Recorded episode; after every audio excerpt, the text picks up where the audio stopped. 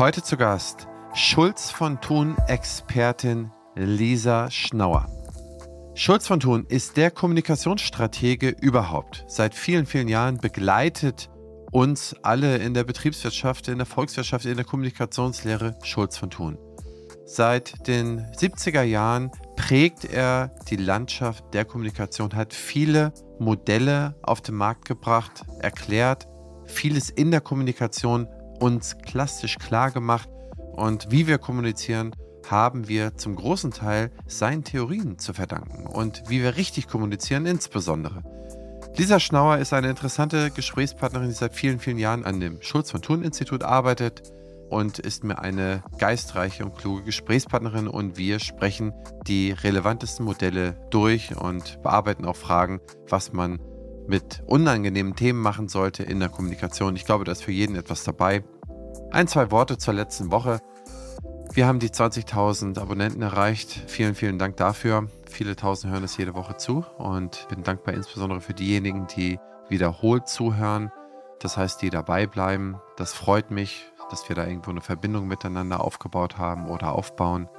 Seid bitte auch offen mit mir, mit Kritik. Schickt mir was zu, wenn ihr was habt oder etwas anderes haben wollt, dann kann ich das in meine Produktplanung mit aufnehmen. Ansonsten jetzt Anfang November wir nähern uns dem Jahresende. Es wird wieder dunkler. Das Wetter, zumindest hier oben in Deutschland, ist ganz wunderbar.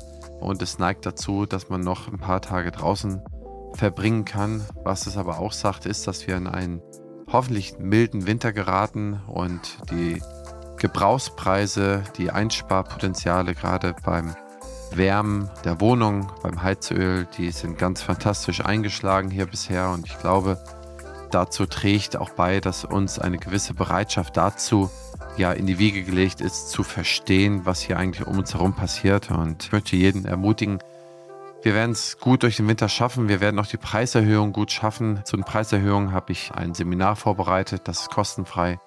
Das findet in der kommenden Woche statt. Schaut da einfach mal auf die opti-hc.de Webseite, wenn ihr daran teilnehmen wollt, da so ein paar Tipps zu der Inflationsentwicklung und wie man in der Praxis darauf reagieren kann. Das ist vielleicht interessant für den einen oder anderen. Ansonsten hoffe ich, dass alle meine Zuhörerinnen und Zuhörer einen tollen November haben. Und auf geht's jetzt erstmal in ein wirklich interessantes Interview mit Lisa Schnauer. Wir werden wahrscheinlich nochmal eine zweite Folge aufnehmen, wo wir ganz konkrete Fragen besprechen. Wie spricht man ein unangenehmes Thema mit dem Mitarbeiter an, der Mitarbeiterin an? Irgendetwas, ich habe jetzt mal in dieser Folge mal gefragt, okay, was sage ich, wenn jemand muffelt zum Beispiel. Aber wenn ihr da noch andere Themen habt, schreibt sie mir auch gerne als äh, direkte Nachricht ähm, oder an meine E-Mail-Adresse henrizi.opti-hc.de. Ich werde diese Frage mit Lisa in einem zweiten Interview gern besprechen. So, aber jetzt geht's erstmal ins Gespräch. Mein Name ist Christian Henrizi, ich bin Ihr Host und Geschäftsführer der Opti Health Consulting GmbH viel Spaß beim Zuhören.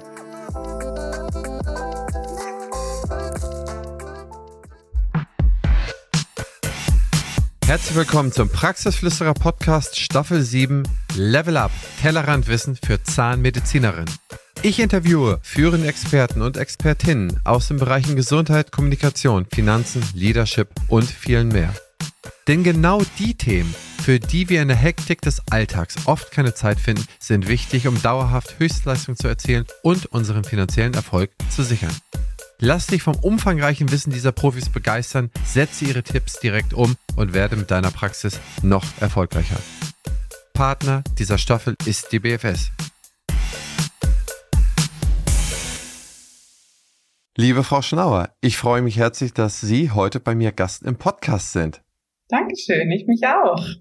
Erzählen Sie doch mal, wer sind Sie, wo kommen Sie her? Ja, wer bin ich? Mein Name ist Lisa Schnauer. Ich bin Trainerin und Coach im kommunikationspsychologischen Bereich, aber dazu kommen wir bestimmt gleich noch ausführlicher. Ganz ursprünglich bin ich aus dem Schwabenland, aus der Nähe von Stuttgart und wohne jetzt seit knapp zwölf Jahren im schönen Hamburg mit meiner Familie. Und wenn ich nicht gerade unterwegs bin, das ist ja mein Beruf und Trainings- und Teamentwicklung und Coachings gebe, dann bin ich hier in Hamburg beheimatet und verortet und ganz eng verbunden mit dem Schulz von Thun Institut, weshalb ich ja heute auch hier sitze mit Ihnen virtuell sozusagen. Ja, das stimmt, Frau Schnauer, aber ich höre nichts Schwäbisches in Ihrer Aussprache. Sie haben sich aber gut an die hanseatischen Gegebenheiten gewöhnt, würde ich sagen. Ja, Gott sei Dank, es war auch ein Ziel tatsächlich von mir. Vielleicht auch ein Stück weit sinnvoll für meinen Beruf, dass ich nicht mit zu viel Dialekt um die Ecke komme und gleichzeitig nicht der Dialekt, der mir so am liebsten ist. Sagen wir mal so, ohne da ins Detail gehen zu wollen. Also ich kenne sogar jemanden, sie hat sich darauf spezialisiert, den Schwabendialekt abzutrainieren und den hochdeutschen Dialekt anzutrainieren, um dann Managern aus dem Schwabenland, also aus Baden-Württemberg und so weiter, dann ein besseres Englisch zu verschaffen. Das heißt, ich glaube, wenn sich dann ein eigener Geschäftszweig drauf ausbauen kann, dann ist das ja schon, schon, glaube ich, interessant, dass man sich diesen Dialekt abgewöhnt. Aber ich finde ihn eigentlich immer ganz, der hat eine gewisse Schmäh, finde ich. Und ich mag den auch gern hören. Ich bin selber oft Urlaub da, äh, ja, südlich von von Schwaben da im Markgräfler Land. Das finde ich immer unglaublich schön da unten. Also sie haben da eine schöne Gegend. Aber ja, hier oben hat sie auch seine Reize. Unbedingt, unbedingt. Ja, Frau Schneider, erzählen Sie doch mal, Sie haben sich ja dann, als Sie dann Schwabenland sich irgendwann dazu entschlossen haben, nach der Schule sich beruflich ja zu orientieren, wie sind Sie eigentlich auf die Kommunikationsschiene gekommen? Das heißt, was für die Herleitung? Hat man da einen besonderen Drive zu, dass man das Kommunizieren besser machen will? Ist das, geht man mit diesem Bild rein? Ich möchte besser kommunizieren lernen, lernen? Oder was war so die Motivation bei Ihnen?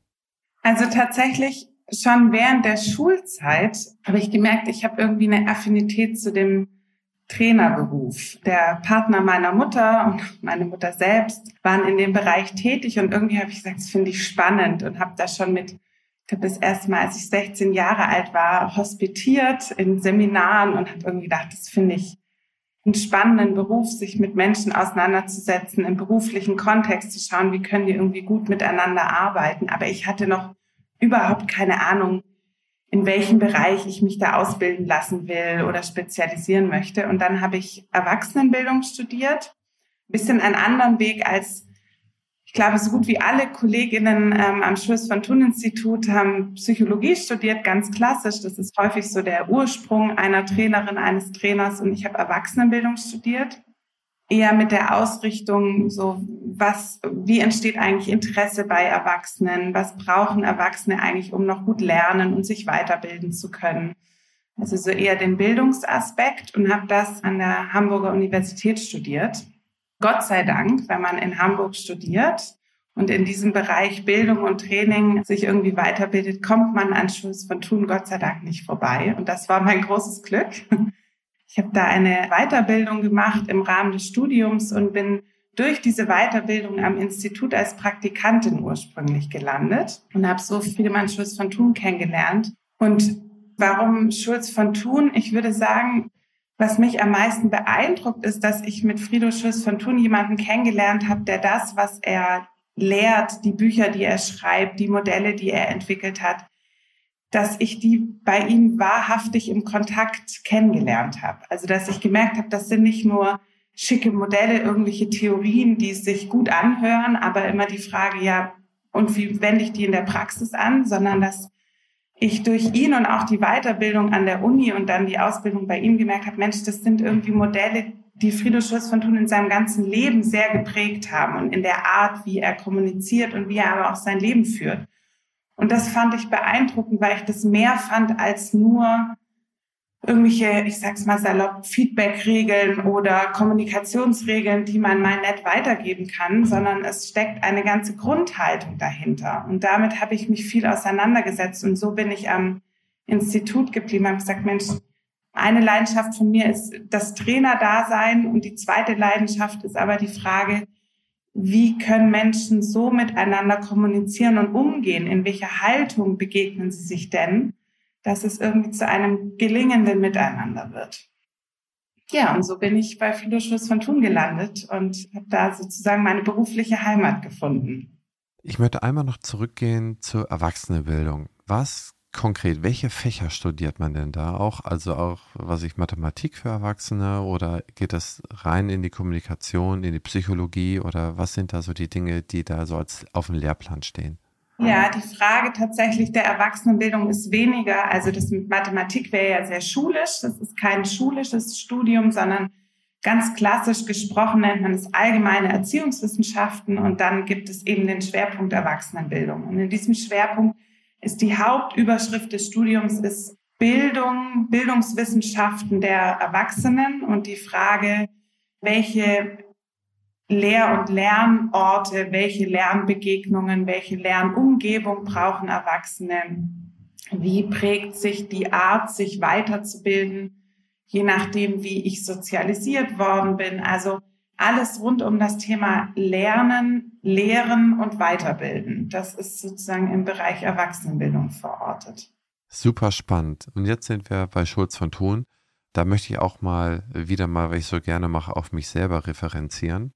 Denn ich habe selber im Studium auch Schulz von Thun nicht persönlich kennengelernt, aber seine Modelle kennengelernt und ich war begeistert. Also auch, ich habe auch im hanseatischen Raum studiert und ich glaube, bei Kommunikationsbildung ist das schon ein wahnsinnig überzeugendes und einprägsames Modell. Jetzt, 25 Jahre später, habe ich dann für diese Podcast-Staffel geguckt, wie möchte ich jetzt Kommunikation für meine Zahnärzte und Zahnärzte und Mitarbeiter von Zahnarztpraxen ja näher bringen. Und da habe ich in dem Schulz von Thun Institut angefragt und Friedemann von Thun, Schulz von Thun hat sie empfohlen, dass ich mit ihnen spreche. Deswegen sind wir irgendwie, haben wir uns kennengelernt, haben telefoniert, haben geschrieben und sind so zusammengekommen. Und jetzt möchte ich mit Ihnen ganz gerne, wenn Sie gestatten, so, dass Sie vielleicht mal so ein, zwei Grundmodelle, also Grundgedankenmodelle von Schulz von Thun vorstellen, worüber wir dann mal reden können ganz grundlegend, das ist jetzt erstmal aus meiner Sicht gar kein Modell, aber auch weil ich an der Haltung anknüpfen möchte. Wir werden häufig gefragt in den Kommunikationstrainings oder auch im Coaching, ja, Frau Schnauer, wie geht's denn richtig? Und dann ist irgendwie immer der erste etwas meistens ernüchternde Satz für das Gegenüber. Es gibt nicht die richtige Kommunikation. Sagen Sie eins, zwei, drei in Situation XY und dann wird es unbedingt gelingen, sondern und das finde ich sozusagen ein zentraler Aspekt von der ja, Lehre Schulz von Thuns ist das Prinzip der Stimmigkeit. Also all unsere sozusagen Trainings oder auch die, die Frage, wann ist welche Kommunikation sinnvoll oder in Anführungszeichen richtig, wäre die Antwort immer, wenn sie stimmig ist. Das heißt, stimmig bedeutet, einmal ist Kommunikation dann gelungen, wenn sie mir wesensgemäß ist. Das heißt, das, was ich sozusagen, was mich ausmacht, wenn ich das in gelungener Weise in den Kontakt bringen kann. Und lange Jahre war in der Kommunikation immer so, das Credo, seien Sie authentisch. Mag, so seien Sie authentisch, dann kommunizieren Sie gut. Und wir würden ja sagen, ja, das ist ein Teil der Wahrheit, weil wenn wir maximal authentisch sind und alles, was sich in uns regt und rührt, immer mit in die Kommunikation bringen, dann können wir mit Weilen auch maximal daneben liegen. So. Insofern das eine ist, Mensch, ich muss ein Bewusstsein haben darüber, was sind meine Bedürfnisse, meine Werte, das, was mich in der Situation ausmacht und gleichzeitig ein Systembewusstsein. Also Stimmigkeit bedeutet, es soll in Übereinstimmung mit mir selber sein, die Kommunikation, aber auch mit dem Rollenkontext, in dem ich unterwegs bin. Und das ist ja gerade im beruflichen Kontext ein sehr zentraler, wichtiger Aspekt, zu schauen, wie ist die Kommunikation eigentlich gelungen, je nachdem, welchen Rollenhut ich aufhab und in welchem Kontext ich mich bewege. Und das würde ich sagen, wenn Sie mich nach, das ist jetzt kein Modell, Sie hatten mich ja ursprünglich nach Modellen gefragt, da komme ich gleich zu, aber das würde ich mal sagen, ist so eine zentrale Haltung, die alle Modelle sozusagen vereint. Und dann haben wir bei Schulz von Thun verschiedene Modelle, um einmal zu gucken, wie gestalte ich Kommunikation stimmig, sozusagen das, was ich von mir gebe. Und vielleicht sogar einen Schritt davor, wie komme ich überhaupt auf die Idee, was sich für mich innerlich stimmig anfühlt. Das ist dann wiederum ein anderes Modell. Also so haben wir verschiedene Ansatzpunkte mit den Modellen Schulz von Thuns.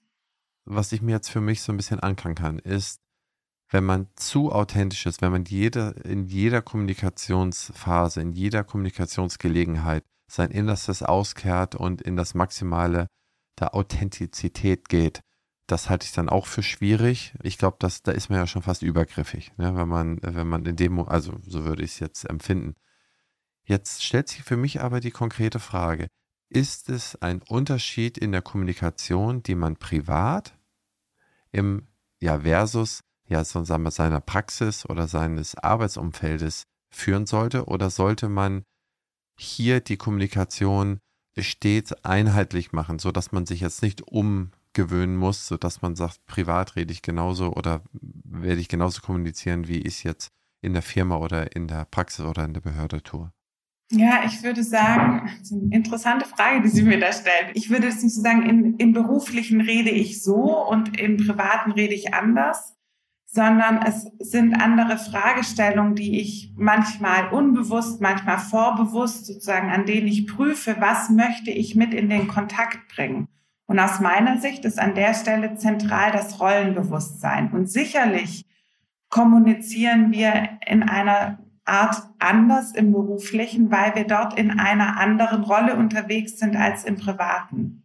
Und manchmal passiert es uns auch, dass wir die berufliche Rolle, also angenommen, ein Arzt, eine Ärztin spricht im Patientinnengespräch höchstwahrscheinlich und bestenfalls mit anderen Worten als mit der Partnerin oder dem Partner. Und manchmal passiert es aber, dass wir diesen Rollenhut mit in ein anderes System, in einen anderen Kontext bringen und dann vielleicht merken, bestenfalls manchmal aber auch noch nicht vermerken, dass das irgendwie schräg wird in der Kommunikation und vielleicht auch zurückgespiegelt bekommen, ich bin noch nicht deine Patientin.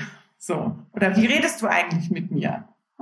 Das heißt, das ist, glaube ich, eine Herausforderung, mit der wir es immer wieder zu tun bekommen im Leben, für uns gut zu prüfen, in welchem Kontext sind wir gerade unterwegs und welche Art der Kommunikation ist für uns da stimmig und rollengemäß.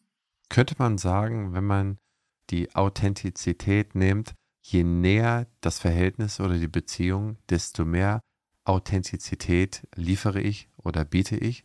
Also wenn man jetzt sagt, mit meinen Patienten oder die Patientin, die kenne ich vielleicht grob, die war bei mir schon ein paar Mal zur Behandlung, aber mein Partner zu Hause oder mein Freund, den kenne ich seit vielen Jahren, Jahrzehnten, da ist das sozusagen, diese Zwiebelschale geht dann noch weiter ins Innere. Das heißt, ich kann dann noch mehr auskehren und fühle mich da nicht verraten oder nicht lächerlich gemacht oder da lächelt keiner drüber, verächtlich oder so. Das heißt, ich fühle mich da besser. Das heißt, kann man so etwas annehmen, dass man sagt, je privater, desto mehr Authentizität, also wie so ein Pegel, wie so ein Lautsprecherpegel, geht so etwas?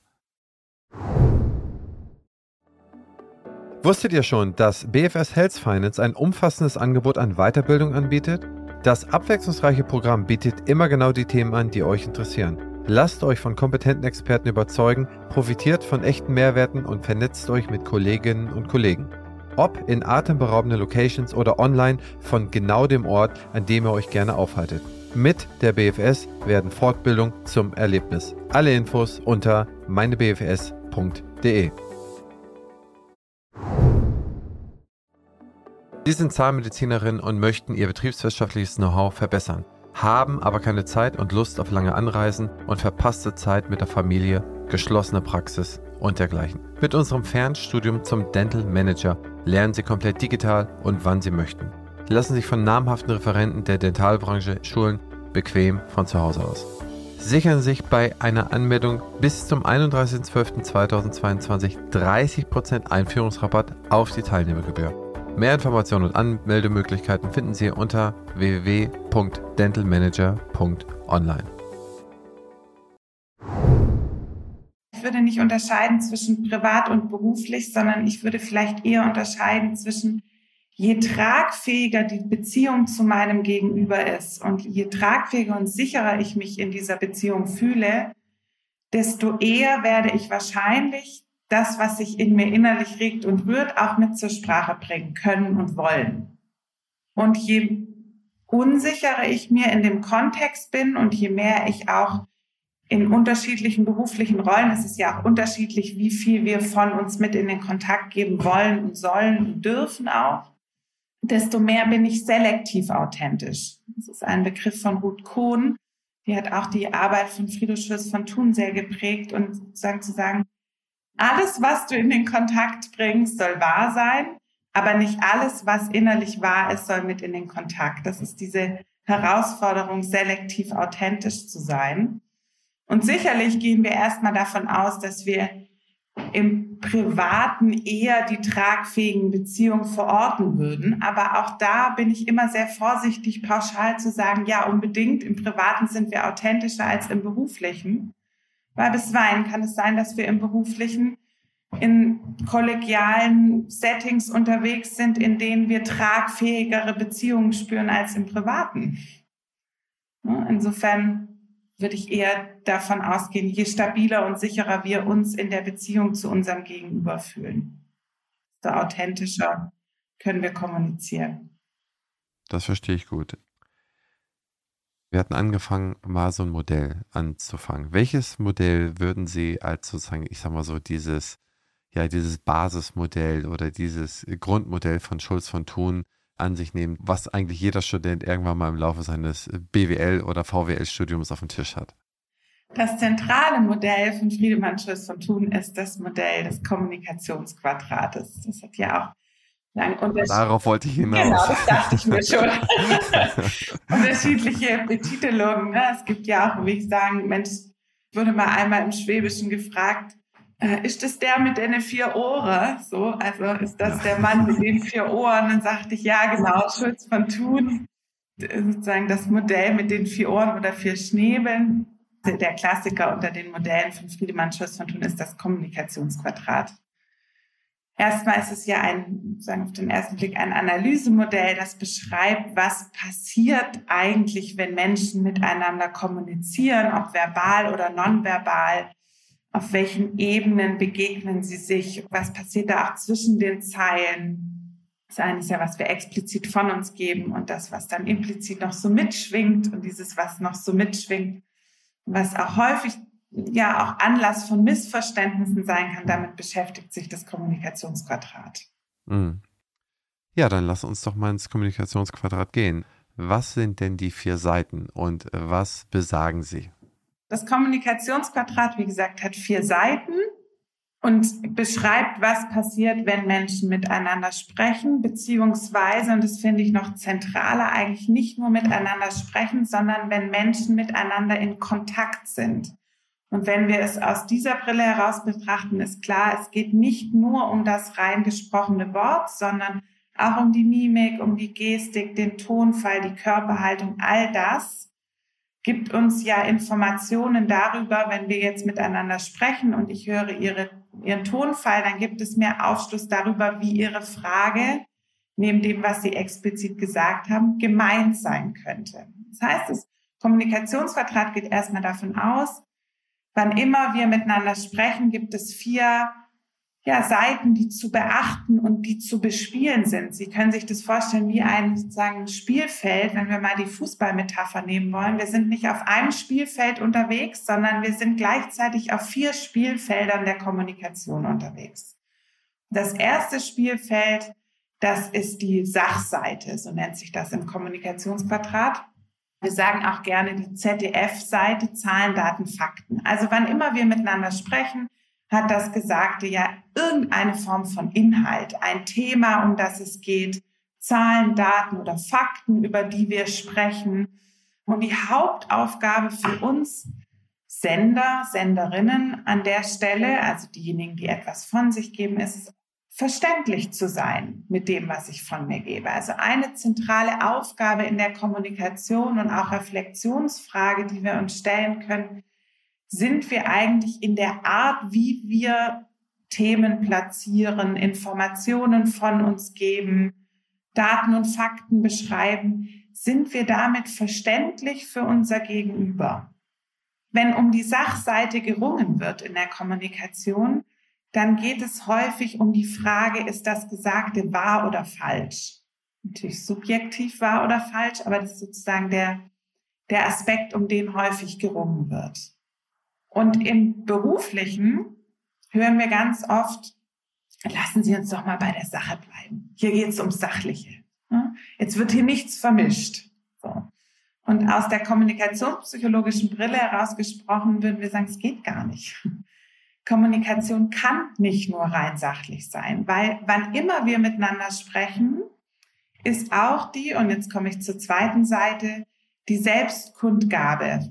Also ich gebe etwas von mir kund in dem Moment, wo ich mit Ihnen jetzt gerade spreche, ob ich will oder nicht. Das passiert ganz unweigerlich. Das heißt, in der Art, wie ich gerade spreche, werden Sie, werden die Zuhörenden später irgendwie eine Ahnung davon bekommen, wie mir zumute ist, bin ich nervös oder nicht, habe ich Interesse und Freude an dem Thema oder nicht. Das kriegen Sie mit in der Art, wie ich spreche ohne dass ich das explizit von mir gebe.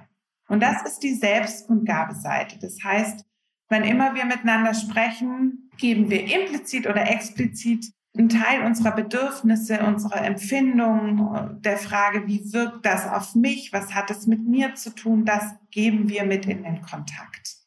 Und mit Wein besser oder schlechter.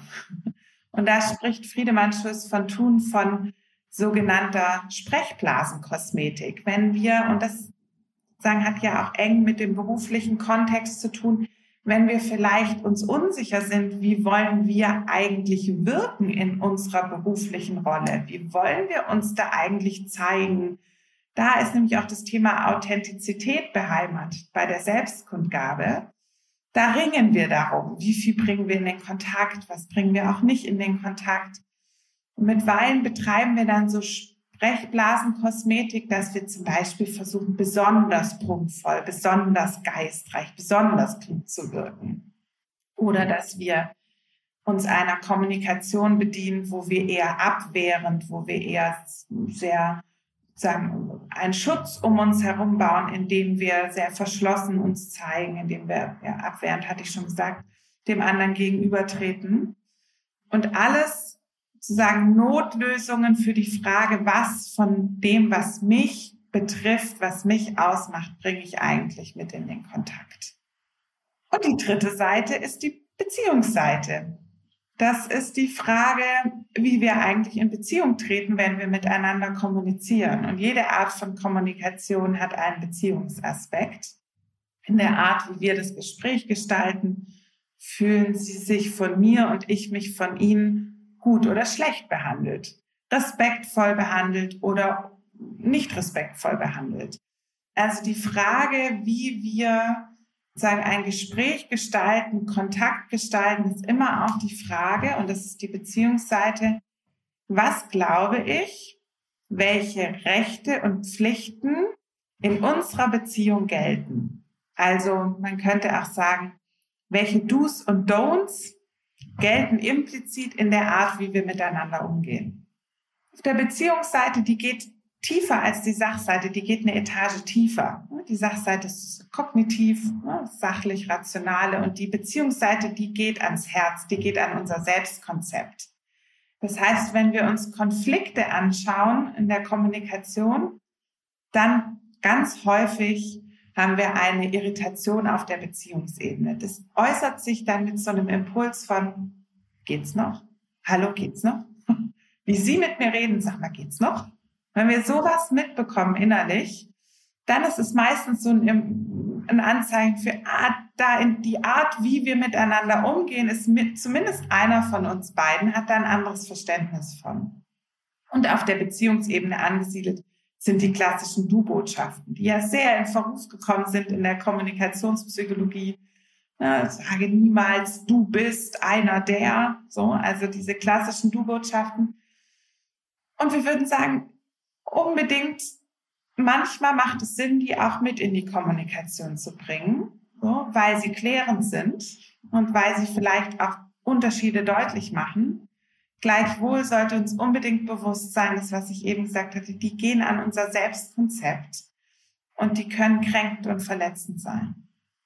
Und als viertes, als letzte Seite, wann immer wir miteinander sprechen, ist unsere Kommunikation zielgerichtet. Das heißt, wir wollen auch irgendwas erreichen bei unserem Gegenüber. Wir wollen zumindest erreichen, dass er oder sie uns zuhört. Wir wollen vielleicht eine Verhaltensänderung erreichen, ein gemeinsames Ziel erreichen wir haben auch immer einen Appell, den wir von uns geben, implizit oder explizit. Ich kann zum Beispiel sagen, angenommen, ich bin in einem Seminarkontext unterwegs und ich sage, oh, ist mir kalt, und jemand steht auf und macht das Fenster zu, dann habe ich den Appell gar nicht explizit gesendet. Aber jemand hat vielleicht ein großes Appellohr und hört da einen Appell raus. Also die Frage, auf der Appellseite ist immer, wie gestalte ich den Appell? Explizit oder implizit? Also verdeckt oder offen? Sage ich, ich bitte Sie oder machen Sie jetzt? Die Art, wie wir Appelle formulieren, hängt ganz eng damit zusammen, was wir glauben, in welcher Beziehung wir zueinander stehen. Unsere Appellseite und Beziehungsseite sind eng miteinander verknüpft. Und Sie kriegen mit, das ist ganz schön viel, so, was es zu beachten gilt, wo es Stolpersteine gibt, wo wir irgendwie in ja, Missverständnisse in der Kommunikation geraten können. Und diese vier Seiten gilt es irgendwie bestmöglichst zu gestalten. Ich gehe mal ganz explizit, weil die Frage mir auch gestellt wurde. Ich habe ja in der Vorbereitung, frage ich auch immer meine Mitarbeiter oder auch Leute aus der Community. Es wurde gefragt, was passiert, wenn man nur auf dem Sachohr hört? Also es scheint ja Menschen zu geben, die, egal wie man wo was sagt, ähm, es wird nur das Sachliche rausgefiltert und beantwortet. Was sagen Sie dazu oder wie geht man damit um? Vorweggenommen, da bin ich ja noch gar nicht drauf eingegangen. Dieses Modell beschreibt, dass es Senderinnen und Empfängerinnen gibt. Das heißt, es gibt jemanden in der Kommunikation, der vier Schnäbel hat und ein, meistens macht er davon explizit und die anderen schwingen sozusagen, kann man sich vorstellen, implizit mit. Also wie ein Eisberg, wo sozusagen etwas explizit über der Wasseroberfläche ist und das implizite unter der Wasseroberfläche schwingt mit sind die vier Seiten. Und dann gibt es den Empfänger, die Empfängerin mit den vier Ohren. Und jetzt wird es hoch anspruchsvoll, weil in der Kommunikation, und das zieht ein bisschen auf Ihre Frage ab, auf die Frage Ihrer Kollegin, und sagen, wir haben die, die Empfangshoheit, hat der Empfänger, die Empfängerin, also der oder die gestaltet letztendlich die Frage, welche Information aus dem Gesagten möchte ich eigentlich hören. Und das hat viel damit zu tun, welches Ohr wir auf Empfang gestellt haben. Und auf Ihre Frage bezogen, je nachdem, wie wir sozialisiert sind, wie wir uns in unserer beruflichen Rolle verstehen, welche Beziehungserfahrungen wir gemacht haben, prägt es unsere sozusagen Ohrstruktur, könnte man sagen. Und es gibt Ohren, die haben wir überprofessionalisiert, wie zum Beispiel auf Ihrer Frage aus das Sachohr. Und wenn jemand auf dem Sachohr hört, dann ist die Kompetenz, die der oder diejenige hat, ist, die Zahlen, Daten, Fakten klar rauszuhören, zu verstehen, um welche Situation handelt es sich hier gerade, sozusagen den, die Faktenlage zu verstehen. Wenn jemand nur auf dem Sachohr hört, kriegt der oder diejenige allerdings nicht mit die feinen Beziehungstöne zwischen den Zeilen. Also nicht mit ist das vielleicht mit einem gewissen Vorwurf verknüpft oder mit einem gewissen Appell verknüpft, eine Handlungsaufforderung, würde diese Person auch nicht mitbekommen. Sie würde auch nicht mitbekommen, wenn wir rein auf den Sachohr hören, Mensch, wie ist meinem Gegenüber, der mir das gerade sagt, diese Information, wie ist dem zumute? Mit welchem Hintergrund vielleicht sagt er oder sie das gerade zu mir? Aufgebracht, wütend, verärgert, freundlich, hilfsbedürftig. All diese Informationen würde jemand, der auf dem reinen Sachohr hört, nicht mitbekommen. Und das sozusagen gestaltet eine ganz spezielle Form von Kontakt, nämlich ein, wo es rein um die Sache geht. Und ganz häufig fühlt sich das Gegenüber an der Stelle dann nicht richtig verstanden oder missverstanden. Aber derjenige oder diejenige empfindet, wenn man mit dem dann so kommuniziert, nur sachlich, empfindet es ja dann wahrscheinlich nicht als konfrontativ oder falsch. Die fühlt sich oder der fühlt sich doch dann abgeholt, oder? Also der, wenn der Empfänger nur auf der Sachebene funktioniert, sage ich jetzt mal ganz, ganz politisch unkorrekt. Okay, ich, ich, ich schaue mal, ob ich es richtig verstanden habe, Ihre Frage. Derjenige, der rein sachlich hört, ist in der Annahme, dass er so wie er kommuniziert und hört, wunderbar und gelungen unterwegs ist in der Kommunikation. Und die Frage ist jetzt, wie ich als Mitarbeiterin, als Mitarbeiter mit jemandem umgehe, der sich rein auf das Sachliche konzentriert. Richtig? Genau, also eigentlich genau richtig. Das heißt, wie situativ ist es dann für mich völlig fein, wenn ich mit dem auch nur noch so kommuniziere, wenn äh, der oder diejenige genauso in Anführungsstrichen funktioniert? Also, wenn wir es mit jemandem zu tun haben, der aus unserer Sicht heraus rein sachlich hört. Und wir sagen, Mensch, also was auch immer ich formuliere, mein Gegenüber hört es sachlich. Dann gibt es verschiedene Optionen. Option eins: ich meine es auch sachlich, dann ist alles wunderbar für den Moment.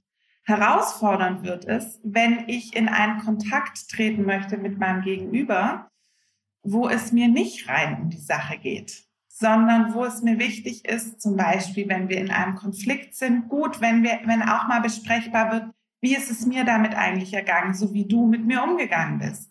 Gut, wenn besprechbar wird, was glaube ich eigentlich, wie wir miteinander umgehen sollten, Beziehungsebene. Gut, wenn besprechbar wird, was wünsche ich mir eigentlich für die Zukunft, Appell. So, und wenn wir dann mit einem Gegenüber zu tun haben, der sich in seiner Art zuzuhören auf das rein sachliche fokussiert hat, dann sind wir als Sender, Senderin dazu angehalten, das, was wir meinen, ganz explizit in die Kommunikation zu bringen, dass wir das, was wir senden, die Schwerpunkte explizit auf die Selbstkundgabeseite, auf die Beziehungsseite, auf den Appell verlagern und nicht in der Hoffnung sind, so wie ich das sage, muss mein Gegenüber doch verstehen, was ich damit eigentlich meine, so, sondern das, was ich meine, klar und deutlich mit in den Kontakt zu bringen. Und das ist eine Herausforderung, gerade dann, wenn wir emotional betroffen sind. Ich glaube, an dem Punkt können wir mal weitergehen. Den finde ich sehr spannend. Und bei dem Kommunikationsquadrat, da würde ich auch gerne bleiben.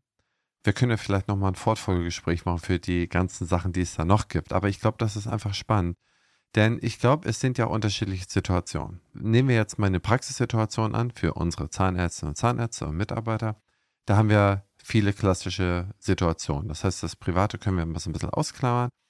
Wir haben die Situation, dass angenehme Gespräche geführt werden. Ne? Wir haben Situationen, dass unangenehme Gespräche geführt werden. Und wir haben Situationen, wo es eigentlich so geringe Emotionen wie möglich geben kann. Beispielsweise, lass uns doch mal das Terminbuch der nächsten 14 Tage mal über, zusammen überprüfen, dass man darüber kommuniziert. Ne? Da, da geht es ja möglichst sachlich. Und da gibt es den nächsten Punkt ist Gehaltserhöhung ne? oder irgendwelche anderen Dinge, die gut oder schlecht sind, hoch emotional.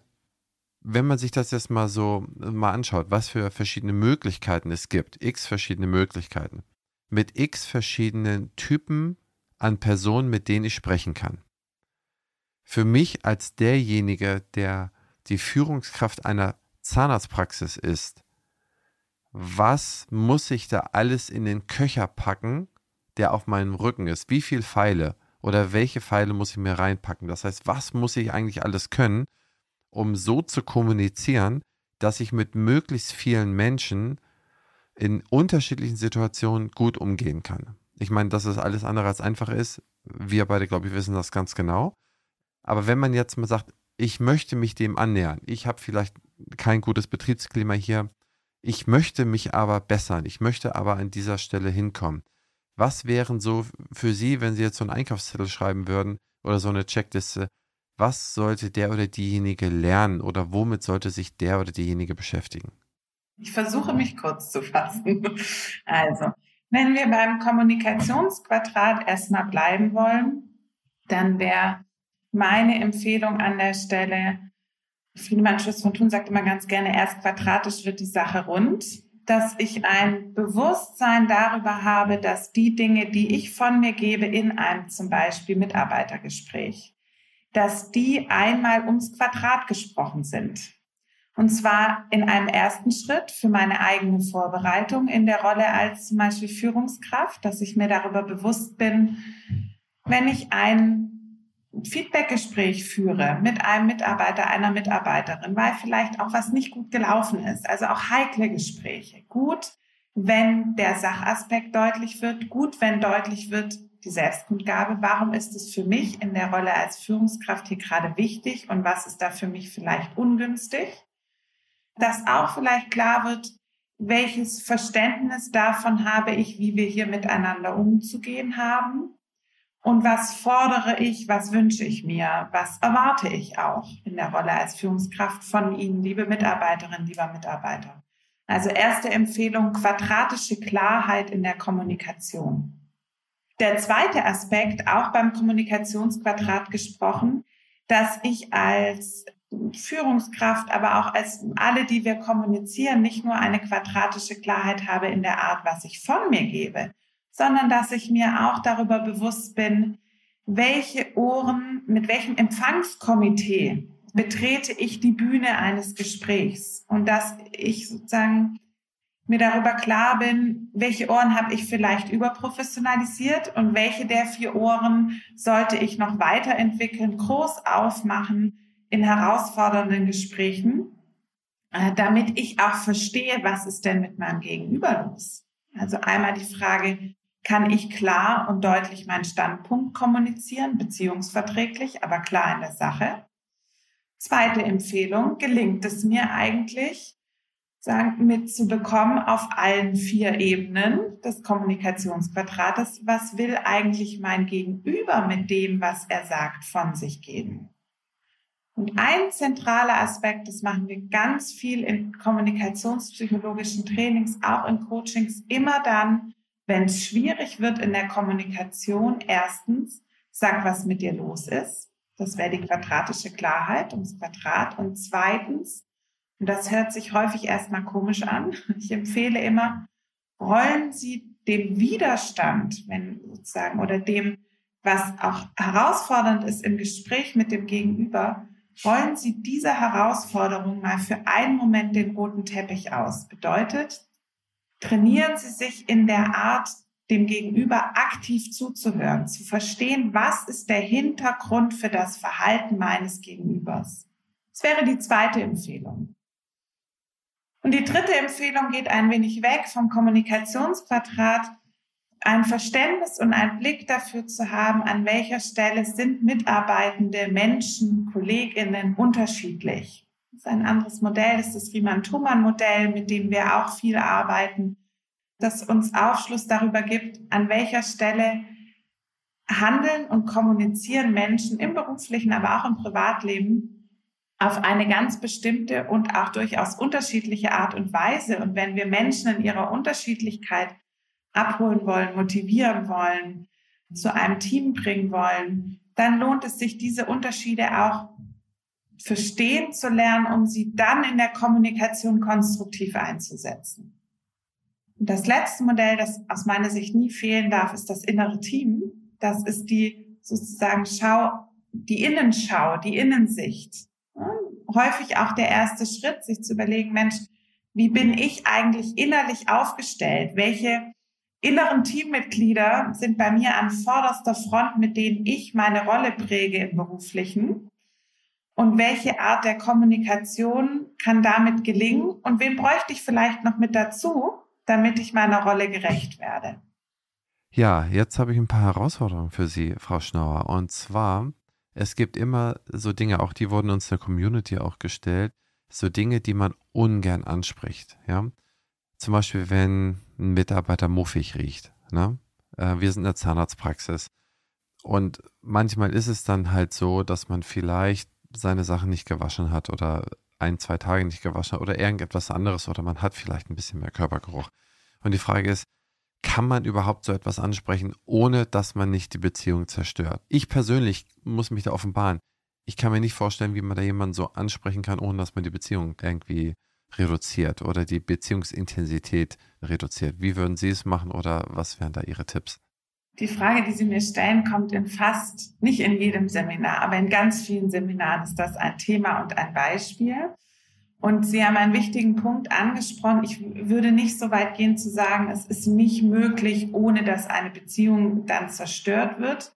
Ich glaube, was einmal deutlich gesagt werden soll aus meiner Sicht, unangenehme Themen bleiben häufig unangenehm. Die Frage ist nur, kann ich auch unangenehme Themen so ansprechen, dass sozusagen die Beziehung hinterher tragfähig bleibt oder dass es nicht beziehungsschädlich ist. Darum würde es aus meiner Sicht gehen. Dass wenn ich einen Mitarbeiter oder eine Mitarbeiterin auf einen unangenehmen Körpergeruch aufmerksam machen muss und möchte, das wird, da können Sie Kommunikationstrainings noch und nöcher besuchen, das wird immer in irgendeiner Form unangenehm bleiben.